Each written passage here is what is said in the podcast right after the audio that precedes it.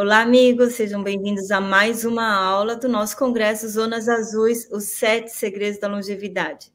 E para o dia de hoje, a gente trouxe uma convidada super especial para falar sobre sua experiência, que é Eliane Mello, que é fisioterapeuta, psicóloga e sexóloga também, e faz o canal para mulheres, elianemelo.destrave. Bem-vinda, Eliane, conosco, tudo bem? Oi, Dani, muito bom estar com você. Vamos aproveitar esse tempinho, falarmos sobre sexualidade, tirar as dúvidas. Vai ser muito bom estar. Muito bom é estar aqui com vocês. Eliane, a gente tem falado aqui essa semana no Congresso sobre como Deus nos criou de uma maneira tão especial, né? Cria um casal, coloca no jardim, coisa mais maravilhosa, não é? E ainda fala para eles crescerem, se multiplicarem. E a gente vê que num país como o nosso, né? Apesar da gente estar num país que tem uma cultura super pornográfica, você tem trabalhado aí com mulheres que precisam destravar, né? Assim como você diz, não é? Que ficam com às vezes problemas, né? Então conta um pouquinho da sua história, como é que foi que você começou a trabalhar com isso? Porque, você é fisioterapeuta, né, de formação. Sim. É, eu me formei inicialmente em fisioterapia e no decorrer do curso de fisioterapia, eu me casei. Eu casei nova, com 20 anos, e eu comecei a ter muitos problemas ali na minha área sexual. Sentia dor, percebia que o desejo tinha diminuído muito, dificuldade para excitação, orgasmo, e eu comecei a, a procurar o conhecimento, meio que autodidata, assim, fui estudando a sexualidade em função da minha própria história. Hum. E aí, de repente, eu descobri muitas coisas é, que eram importantes não só para mim, mas para todas as mulheres. E nesse período eu descobri um Deus que sim, foi o criador da sexualidade, ele nos idealizou assim, e eu descobri que a gente precisava cuidar de três pilares fundamentais, né? Que é o espiritual, o físico e o emocional, para que a gente seja de fato feliz sexualmente. E aí nessa caminhada que começou comigo, é, de forma muito pessoal. Depois eu comecei a trabalhar dentro da fisioterapia, na área da sexualidade, ajudando outras mulheres. Eu senti a necessidade de estudar mais e entender as questões emocionais, que são travas muito fortes que aparecem, né? Muito mais do que físicas. E aí foi quando eu me formei também em psicologia e continuei estudando sexualidade. Uh, comecei o mestrado em sexologia e assim por diante. E aí já tem 18 anos que eu trabalho nessa área e sempre dessa forma, cuidando do espiritual, do físico e do emocional. Muito importante isso, né, Eliane? Porque realmente Deus nos criou de uma maneira integral, né? Em algum momento da história, aí nas nossas universidades, mesmo nas escolas, a gente tem essa visão meio né, com dicotomia, aí o corpo é uma coisa, a mente é outra, o físico é outra, e a sexualidade também parece que é uma coisa assim do mal, né? Não se fala muito isso nas famílias. Você tem visto isso nas suas alunas, nas pessoas, nas suas seguidoras, porque eu vejo que você faz live aí todas as quintas-feiras, inclusive, para ajudar essas mulheres a entenderem um pouco mais, né? É, não, não é interessante, Eliana? A gente está num país assim super, né, com a cultura pornográfica e ao mesmo tempo não se fala muito sobre sexualidade, não é de uma maneira educativa, é. de uma maneira que possa a gente possa abordar esse tema de uma maneira assim funcional, vamos dizer assim. É, a sexualidade ela é muito mal interpretada. Hum. Então, nós achamos que falar sobre sexualidade é falar sobre sexo. Hum. E aí tem um primeiro ponto que eu sempre converso com as minhas seguidoras, com as minhas alunas, e eu vou trazer aqui para vocês também. Então, a gente precisa entender o conceito de sexualidade. E a Organização Mundial de Saúde, ela traz de uma forma muito completa esse conceito. E aí eu vou ler aqui para vocês. A sexualidade humana, ela é parte integral da personalidade de cada um. Então, quando a Organização Mundial de Saúde fala que a sexualidade é parte integral da personalidade de cada um, a gente já não consegue excluir ela da nossa vida. Nós uhum. vamos ter uma sexualidade que vai perpassar todos os momentos, todas as fases da uhum. vida que nós temos. E aí continua dizendo assim, ó, é uma necessidade básica e um aspecto do ser humano que não pode ser separado dos outros aspectos da vida. Então não existe a Eliane ser sexual, que está aqui falando, e uma Eliane que não é ser sexual quando ela está pregando, quando está falando com a mãe, quando está sendo irmã. Não, não existe. Então, somos esse ser sexual que não dá para separar de outros aspectos da vida. E aí tem um ponto interessante que é a sexualidade não é sinônimo de coito, de sexo, e não se limita à presença ou não de orgasmo. E aqui tem esse ponto, ele é muito importante, porque muitas vezes a gente usa a, o termo sexualidade quase como um sinônimo para sexo. E nós estamos errados em fazer isso. Por quê? Se a gente fosse imaginar a sexualidade como sendo uma grande pizza, uma pizza aí dividida em oito pedaços, um só desses pedaços seria o sexo.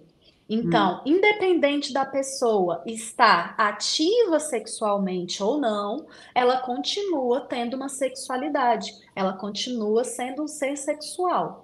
E, e aí, o, o a definição, Dani, termina assim, ó. Sexualidade é muito mais. É energia que nos motiva a encontrar amor, contato e intimidade, e se expressa na forma de sentir, no movimento das pessoas e como elas tocam e são tocadas. A sexualidade influencia pensamentos, sentimentos, noções e integrações, portanto, a saúde física e mental.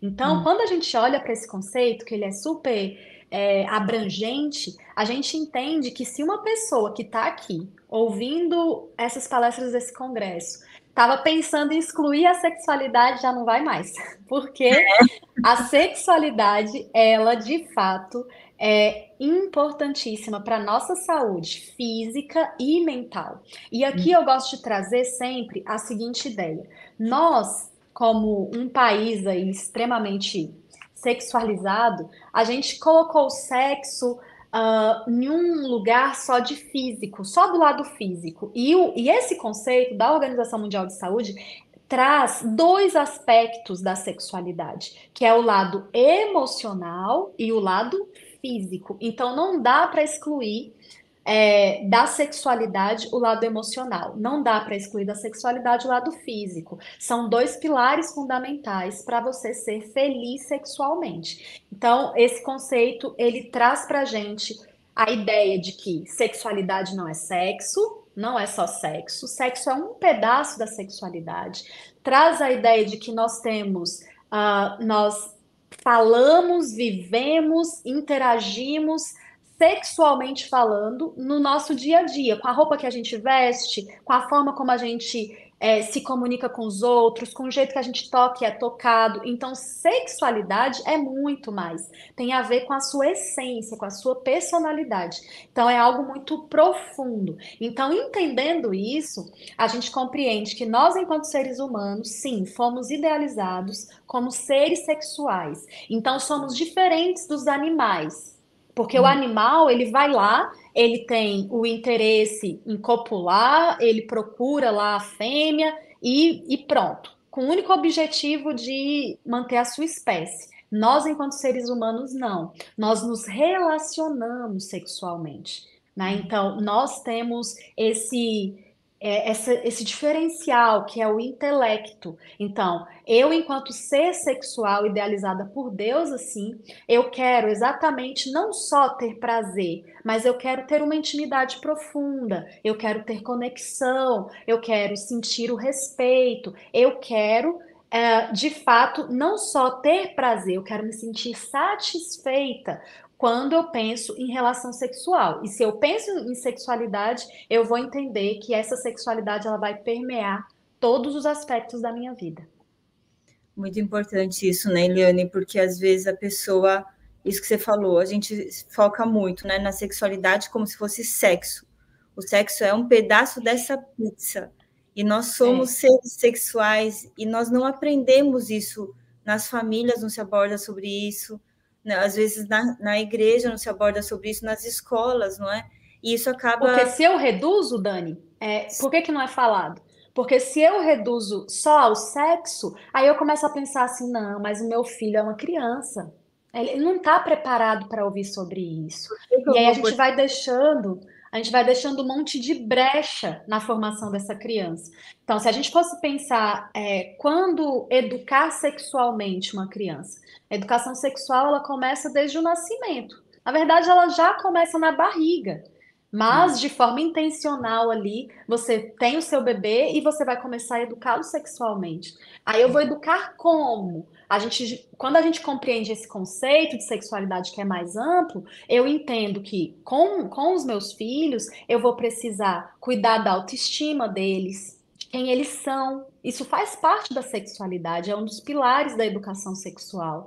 Quando eu penso que essa criança ela precisa entender a diferença que existe entre homem, entre mulher e também os aspectos onde nós somos iguais. É, essas diferenças e igualdades elas têm que ficar claras, né? Uh, outro pilar importantíssimo da educação sexual é exatamente a proteção contra o abuso sexual que precisa começar muito cedo para que a gente fuja aí dos índices alarmantes, né?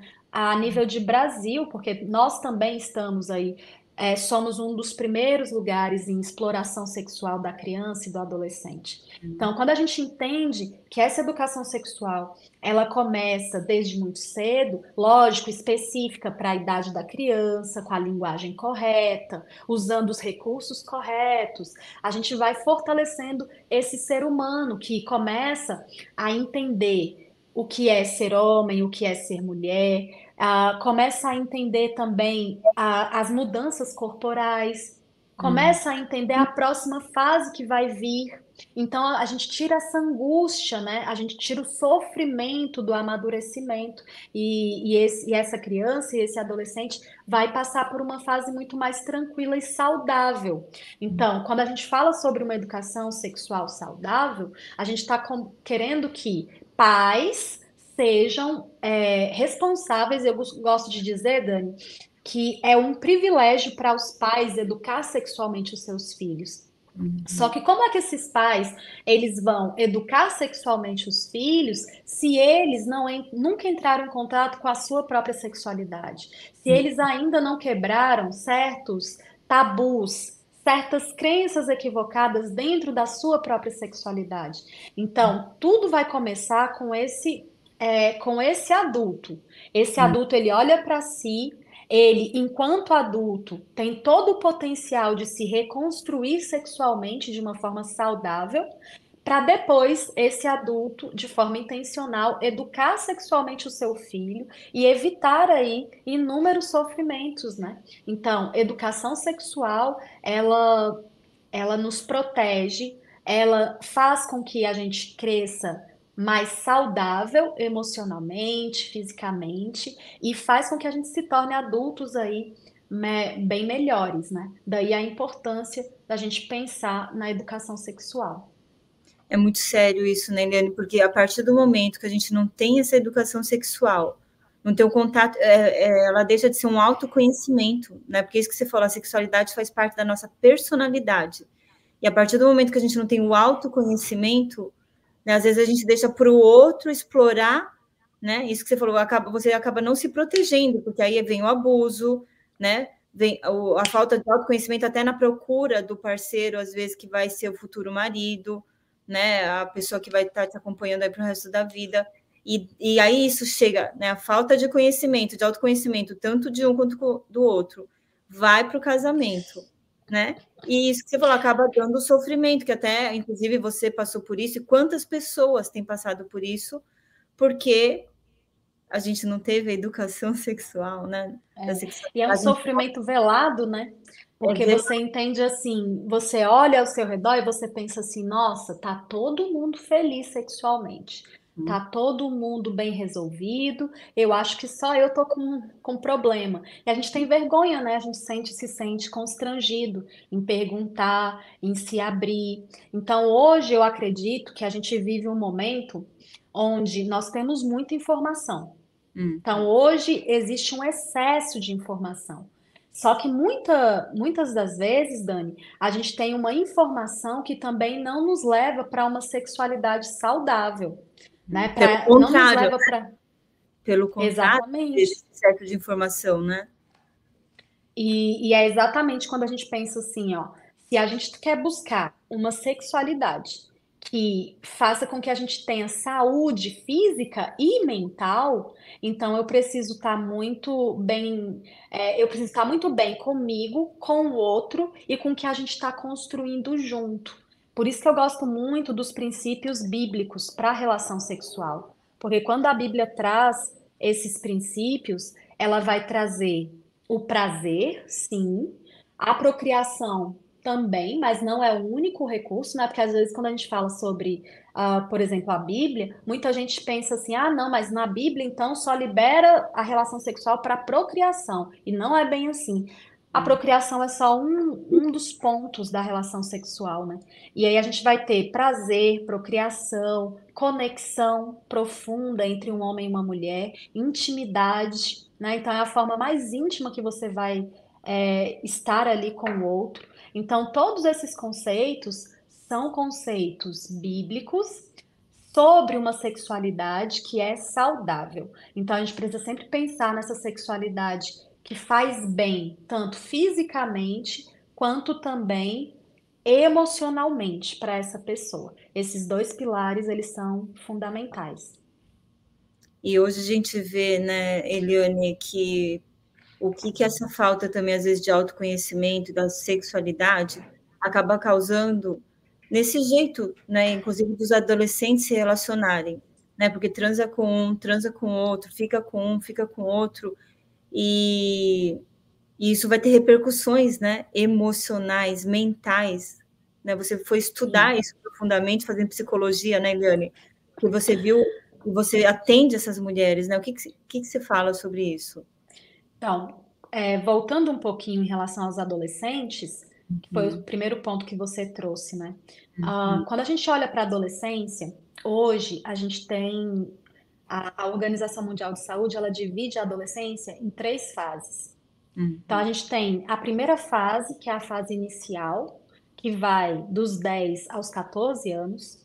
Uhum. A segunda fase da adolescência, que vai dos 14 aos 17 e a terceira fase da adolescência, que é dos 17 até os 20. Uhum. E quando a gente olha para esse para essa adolescência, a gente vai perceber que essa primeira adolescência, primeira fase, dos 10 aos 14, é uma fase onde o adolescente ele vai estar se adaptando a todas essas mudanças é, físicas, que são mediadas por hormônios, né? Então, a presença dos hormônios sexuais, trazendo essas mudanças físicas, trazendo também mudanças emocionais. Mas olha que interessante, na primeira fase da adolescência, é, o foco vai estar tá muito nessa questão física. Peraí, esse corpo que está mudando, esse pelo que eu não tinha, um pênis que muda, uma vulva que muda, e eu vou estar tá aqui me adaptando com todas essas mudanças que são corporais, né? Então,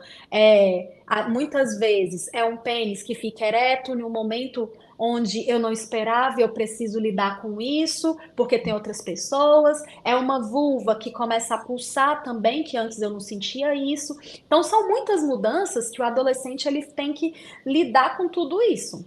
Hum. Isso é a primeira fase. Então, eu diria assim, nessa primeira fase, ela tem muito a ver com o que a psicologia chama de autocontrole, no sentido de esse adolescente entrar em contato com ele mesmo e entender que ele pode controlar esse corpo, ele pode respirar mais fundo, ele pode pensar em outra coisa, para que ele comece a lidar com todas essas mudanças, né? Uhum. Então, essa fase onde ele vai se em, em, entrar ali em contato com esse corpo dele que está mudando.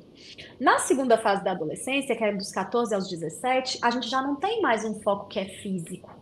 A gente hum. já tem um foco que deveria ser muito mais emocional. Por hum. quê? É a fase onde você começa a entender assim: nem todo mundo me ama e eu também não amo todo mundo. Hum. Mas eu tenho interesse por aquela pessoa. Será que ela se interessa por mim? Então é onde eu começo a me arriscar. Então, quando a gente fala de relacionamentos, eu vou ali e eu tenho coragem de me arriscar, de me mostrar para o outro, mostrar o meu interesse para o outro, o outro mostra o interesse dele por mim, ou eu levo um fora e eu brinco assim, brinco até com os meus filhos que são adolescentes, falo assim, gente, o fora é constituinte do ser humano. Todo mundo tem que levar um fora na vida para entender que não morre, continua bem. Então, se eu fosse olhar para essas fases da adolescência, eu veria assim: primeira fase, você se adaptando com o seu corpo. Segunda fase, você crescendo emocionalmente para dar conta de um relacionamento, se hum. arriscando, se mostrando. E a terceira fase, ali, só na terceira fase, é que nós teríamos condição de juntar essas duas coisas e hum. começarmos um relacionamento. Então, a terceira fase eu comentei com vocês, que é dos 17 até os 20. E quando eu falo de relacionamento, não estou falando de relacionamento sexual. E eu estou comentando isso com vocês baseado em ciência. Então, existem inúmeros artigos que deixam claro que a pessoa ela só tem maturidade física e emocional para dar conta de uma relação sexual depois dos 20 anos. Hum. Então, aqui a gente tem um sério problema, Dani. Por quê? Eu tenho pessoas no Brasil, que é um dos países aí mais promíscuos do mundo, né? E aí hum. tem algumas pesquisas que mostram que a média de parceiros do brasileiro é de nove parceiros. E a gente também tem pessoas que começam uma vida sexual muito cedo, hum. de forma muito precoce. Então, se eu for analisar os marcos do desenvolvimento físico e emocional. Eu vou chegar aqui à conclusão de que a maioria das pessoas começaram uma relação sexual sem ter um preparo adequado, físico ou emocional, ou os dois. Então, a gente começa a entender por que, que a sexualidade, por que, que a vida sexual, de uma forma bem específica, ela gera tanto sofrimento. Hum, Porque nós não temos informação nós não esperamos esse amadurecimento. Uhum. A gente começa um relacionamento baseado no eu tô com vontade, então eu não aprendo naquela primeira fase a ter autocontrole. Muitas vezes, né, que são outros dados alarmantes, a gente encontra aí no Brasil um contato muito precoce com a pornografia. Uhum. E esse contato muito precoce com a pornografia faz com que o desenvolvimento do seu cérebro fique limitado, fique comprometido. Então, é muito comum encontrarmos jovens viciados em pornografia que não têm coragem, por exemplo, de se arriscar emocionalmente, de mostrar interesse por outra pessoa. Por quê? Porque eu estou vivendo numa, num mundo de ficção e eu estou uhum. tendo todo o ganho. Porque não é só pornografia por pornografia, é a pornografia que eu vejo, meu cérebro entende que eu estou vivendo aquilo e tem um resultado físico através da masturbação. Porque uhum. você vai lá, se masturba até você ejacular, até você ter uma sensação de prazer, e para o seu cérebro fica registrado o quê? Você acabou de se relacionar sexualmente. Então, para quê que eu vou depois ali me arriscar a levar um fora de uma menina? Para que que eu vou ali ter que conversar, me envolver emocionalmente? Então você entende que quando a gente olha para o resultado do Brasil hoje, pessoas mal informadas, pessoas mal educadas sexualmente, pessoas que estão infelizes, uhum. pessoas com dificuldades na área sexual, eu vou encontrar uma falta de preparo uma uhum. base que não foi trabalhada, eu vou encontrar relações sexuais que foram muito precoces, eu vou encontrar um, é, um referencial sexual deturpado, como por exemplo a pornografia, e eu vou, às vezes, também encontrar um excesso de repressão sexual. Porque aí a gente fala assim: se a pessoa não foi para a promiscuidade, se ela não foi para esse lado da pornografia, da relação sexual cedo, ela vai para que lado? Muitas vezes ela vai para o lado da repressão. Então, eu não posso, eu não vou entrar em contato com isso. O que, que eu faço para esse desejo sair da minha cabeça? Ai, meu Deus, o que, que eu faço com esse corpo que está excitado? Que também é prejudicial. Então, estou trazendo esse, esse é, tudo isso aqui para você, para a gente entender que essa extremidade da promiscuidade da pornografia, do exagero de relação sexual, da relação sexual cedo, ela não é saudável. E também esse outro lado aqui, quando a gente traz só a repressão, o não pode, é errado, não faça, também não é saudável para essa pessoa. Então, o que, que vai ser saudável? É a gente encontrar um equilíbrio, onde, como você mesma disse, é, eu posso entender sobre o meu corpo? Claro que eu posso. Eu hum. posso entender sobre as minhas emoções? Claro que eu posso. Eu posso é, ver que a sexualidade ela faz parte de mim e eu não preciso ter medo dela. Posso também. Então, nos falta hoje encontrarmos esse equilíbrio para que de fato a gente viva em paz com a nossa sexualidade. Então, olha que importante, né? A gente precisa ter uma maturidade não só física, né, que a adolescência vai nos trazer com o tempo, mas também emocional.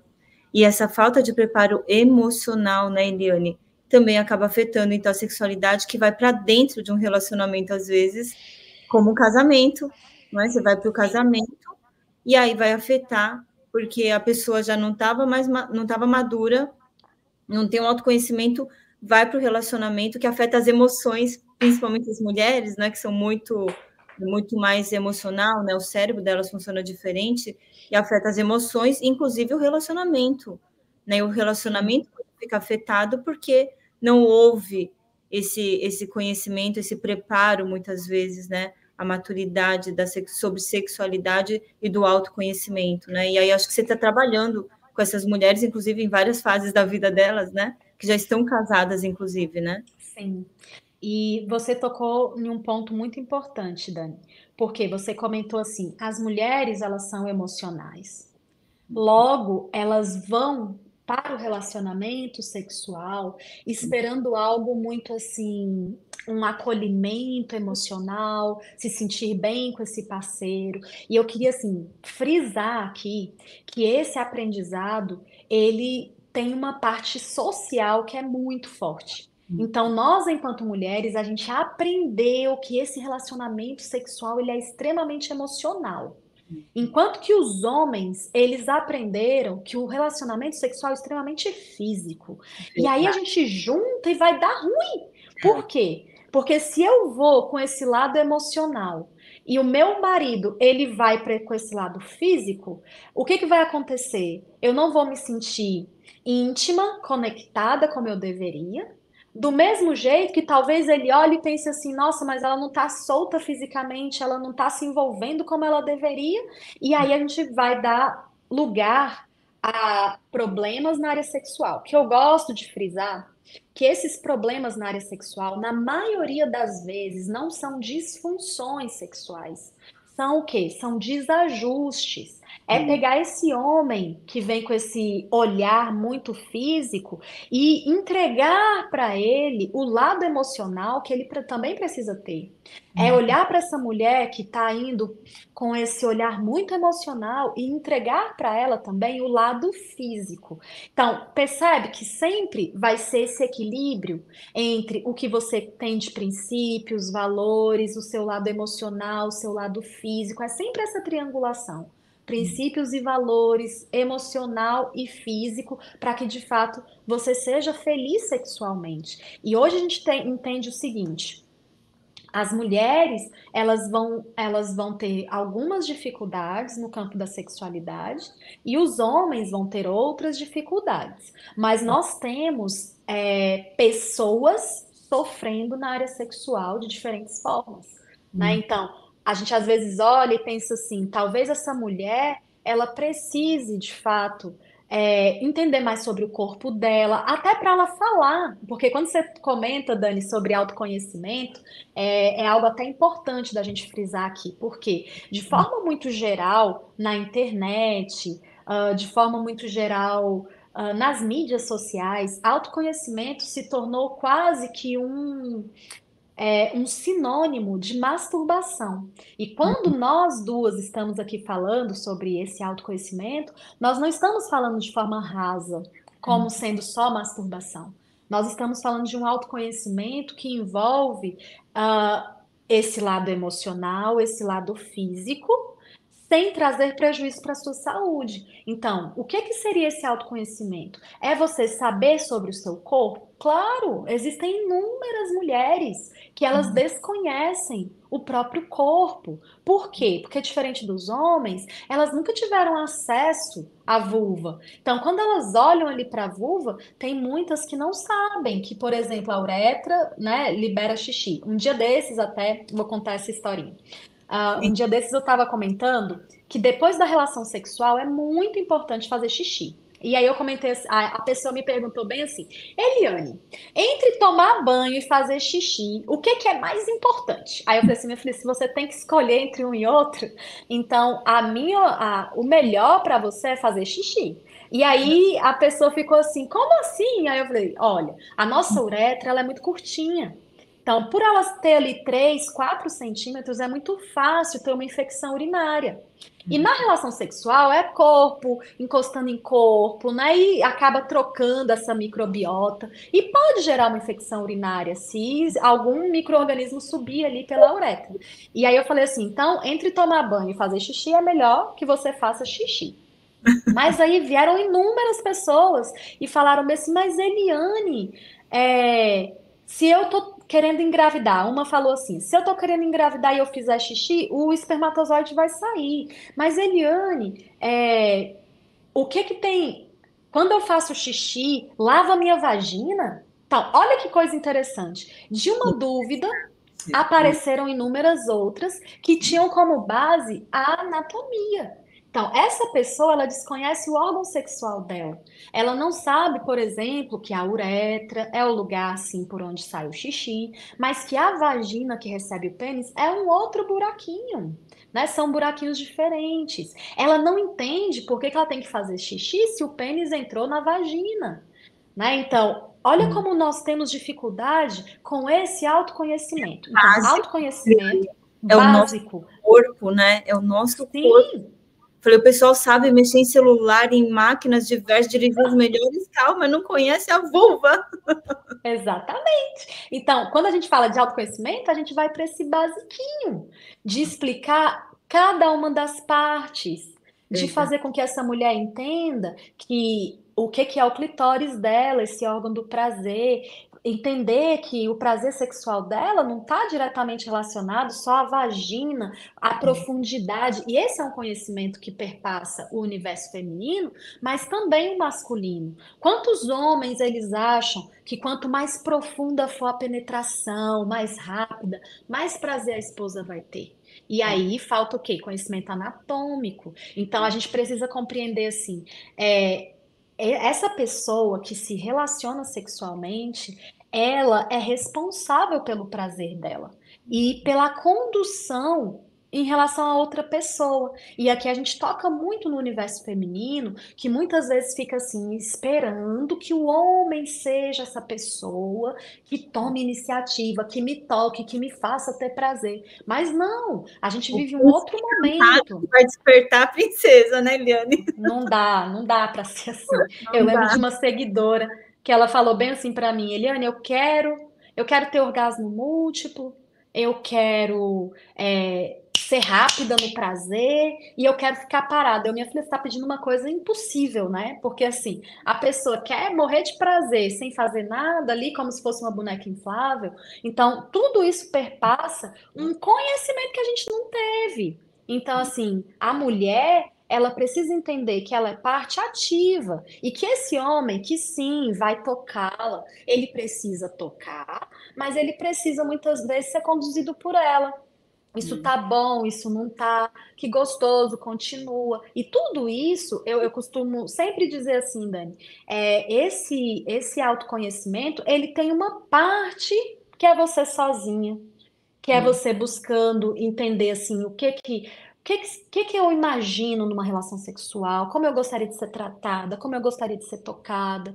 Mas tem uma, um outro componente que é o A2. Então, assim, apesar do nome ser autoconhecimento, tem coisas que você vai descobrir a dois. Você vai descobrir o toque que dá mais certo, o estímulo que dá mais certo, para que você comece a ter o quê?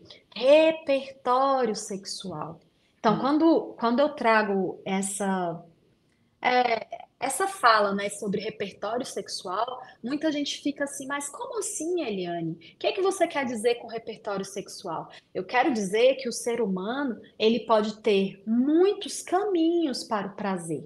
Ele não precisa ter prazer só de um jeito só de uma forma. Por quê? Provavelmente, se você só tem prazer de um jeito, de uma forma, vai chegar um momento onde você vai se acostumar com aquilo e vai parar de funcionar, vai parar de dar certo. E quando você tem um repertório, quando você tem um vários caminhos que te levam para o prazer, você tem mais chance de ser feliz sexualmente. E o que que é ser feliz sexualmente? Tem tudo a ver com você conseguir é, vivenciar as quatro etapas do relacionamento sexual. Então, quando a gente fala dessas etapas, eu estou falando de desejo, excitação, orgasmo e resolução. O desejo, ele vai ter tudo a ver com a sua cabeça. Olha o emocional. O desejo, ele tem a ver com as suas percepções sobre sexo, tem a ver com o sentimento que você tem, o envolvimento que você tem e, e permite, né, ali no momento. Então, o desejo sexual, ele pode ser espontâneo, que é esse desejo que todo mundo quer né? Quer olhar para o outro e, ai, como eu quero a pessoa. Às vezes as pessoas chegam para mim, Eliane, mas eu não desejo mais. Por quê?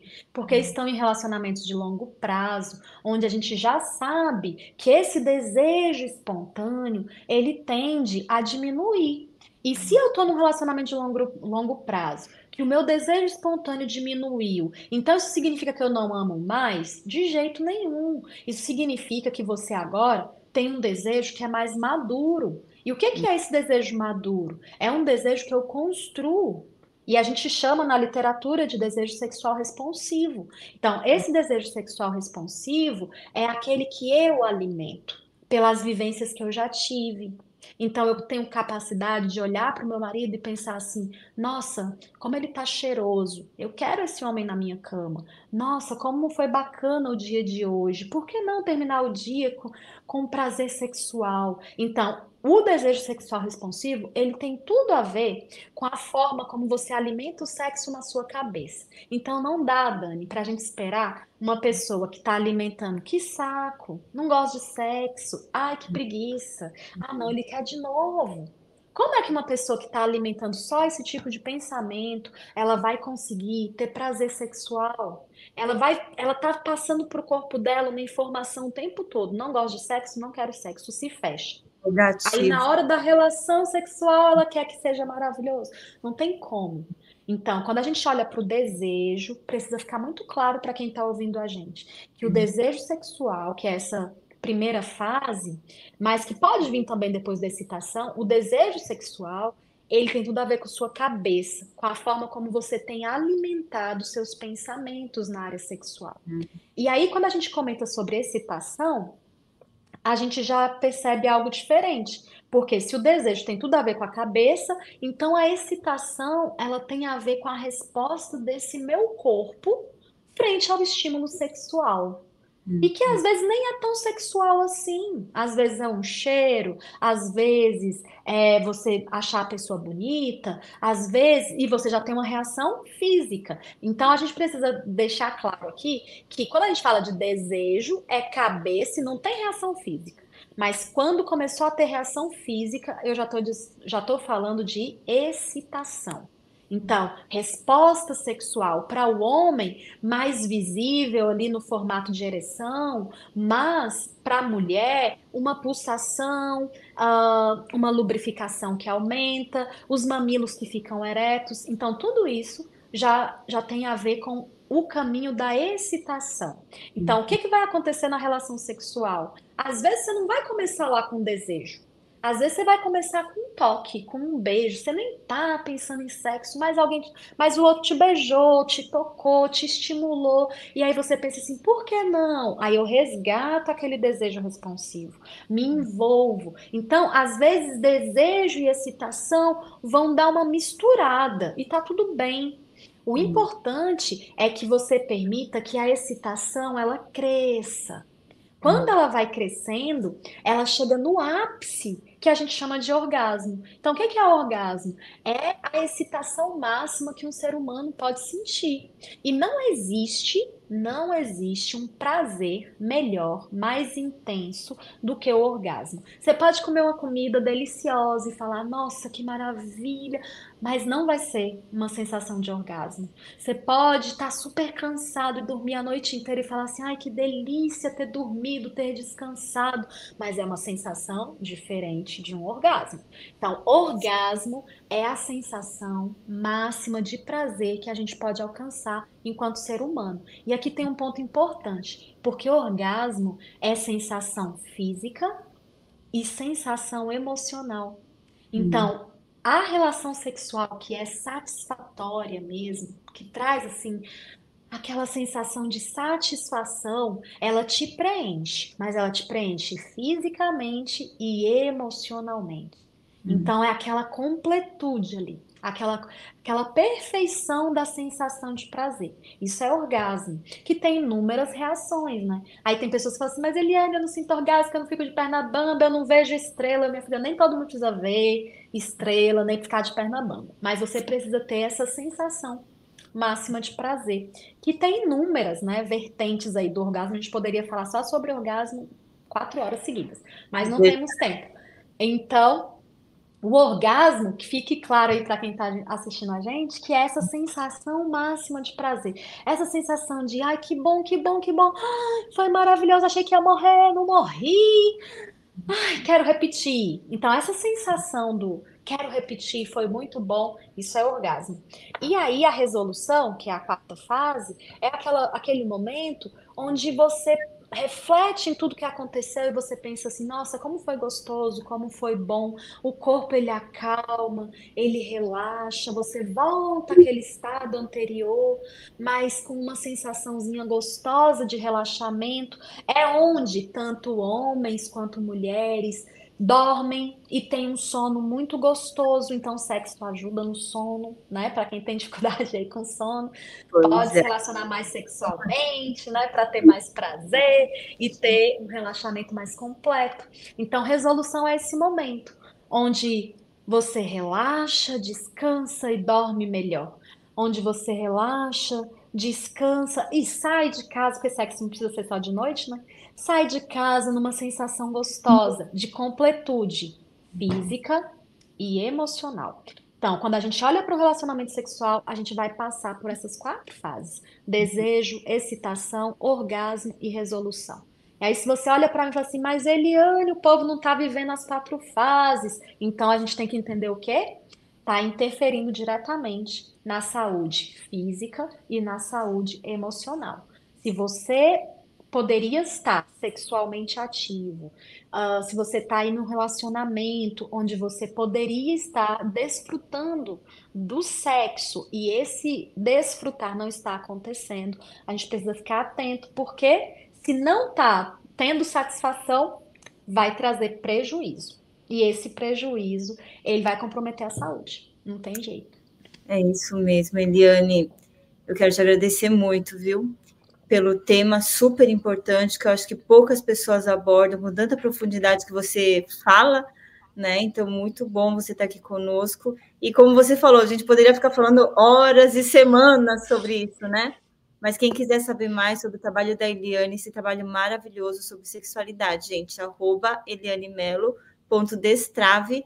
Sigam ela nas redes sociais para saber mais. Tem cursos também, né, Eliane, para quem precisa de coisas mais profundas atendimentos, então sigam ela lá.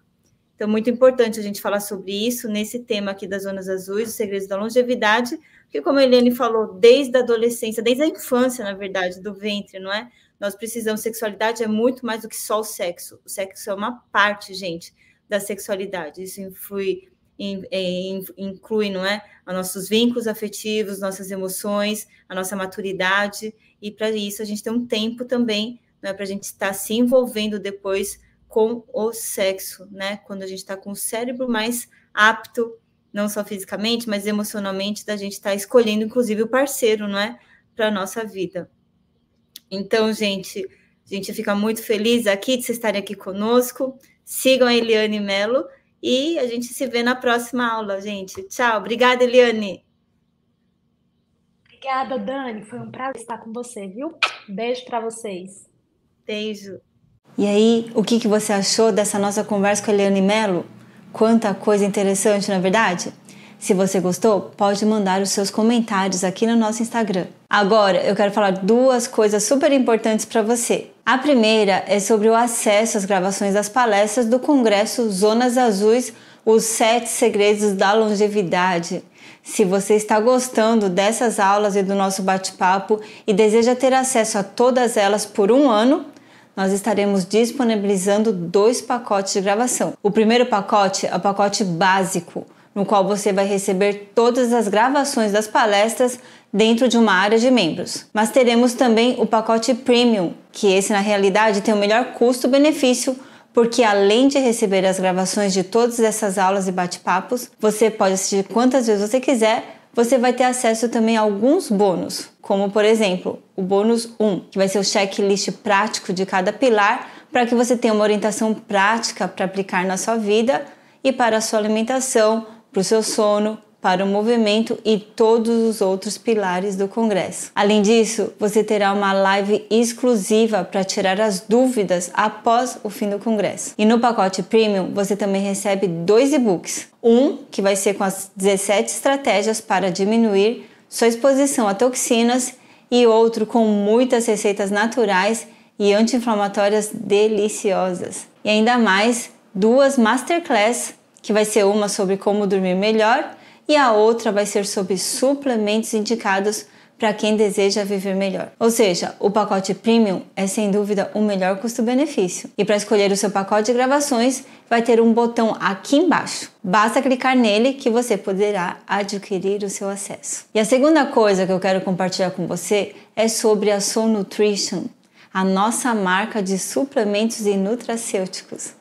O nosso diferencial é que os nossos suplementos foram desenvolvidos por médicos, no caso por mim e pelo Dr. Luiz. Além disso, os produtos são 100% naturais, eles não têm adição de açúcares, não têm corantes e não têm aditivos químicos. E também usamos apenas cápsulas vegetais incolores, sem gelatina ou corantes, para que os vegetarianos e os veganos também possam consumir sem problema nenhum. E para conhecer mais sobre a Soul Nutrition e os nossos suplementos, eu convido você a clicar aqui no botão que estará abaixo desse vídeo e conhecer a nossa linha de produtos. Eu quero dar uma atenção especial para o nosso kit anti-inflamatório. Nesse kit tem uma combinação de suplementos nutracêuticos e chás também, todos com propriedades anti-inflamatórias e também auxiliam no funcionamento da sua imunidade. E esses suplementos também têm quantidade que vai valer para 30 dias nesse kit. E ao comprar, você recebe um suplemento em gotas também de vitamina D3 com K2,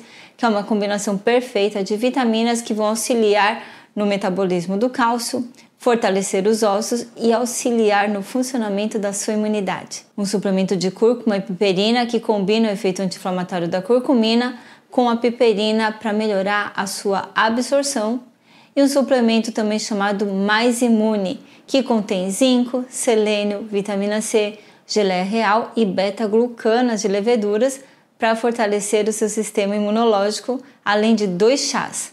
A infusão de alívio, que é uma seleção de plantas medicinais com propriedades anti-inflamatórias, para ajudar você então a desinflamar e reduzir dores que você pode sentir no seu corpo. E a outra infusão é a infusão de pureza, que é um blend de chás que favorecem a eliminação de toxinas. Para adquirir seu kit, você só precisa clicar no botão abaixo desse vídeo e se você comprar ao longo do congresso, você receberá um frete grátis para qualquer região que você more no Brasil na compra de um ou mais kits. Eu espero que essas duas oportunidades possam ajudar você na sua jornada para viver melhor e mais tempo também.